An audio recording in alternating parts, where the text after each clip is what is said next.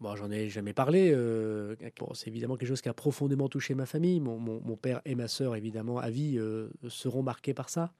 Ma sœur est, toujours vivante, elle a refait sa vie, et, et- mon père euh, est mort, et je crois qu'il est, il a somatisé de, de- de ce- de ces drames ignobles.